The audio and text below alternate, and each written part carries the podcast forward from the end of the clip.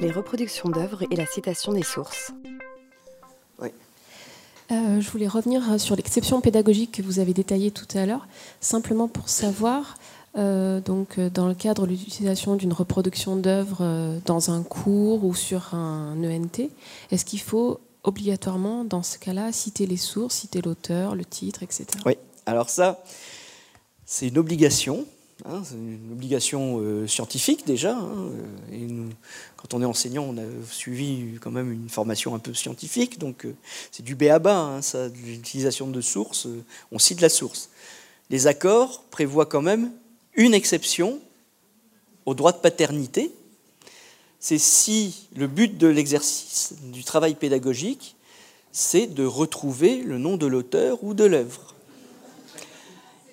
Oui, mais c'est pour vous donner une idée de la précision dans laquelle on est obligé d'aller. Il n'y aurait pas eu écrit noir sur blanc cette exception. Vous ne pouviez pas faire d'exercice. Alors c'est valable pour les exercices et les concours de la fonction publique. Vous ne pouviez pas faire d'exercice ni de concours où vous auriez demandé par exemple à un prof d'art plastique d'avoir, je sais pas, une vingtaine d'œuvres à identifier le jour du concours. Ce n'était pas possible. Parce que obligation de citer la source. Donc ça, tout le temps, sauf quand c'est le but de l'exercice.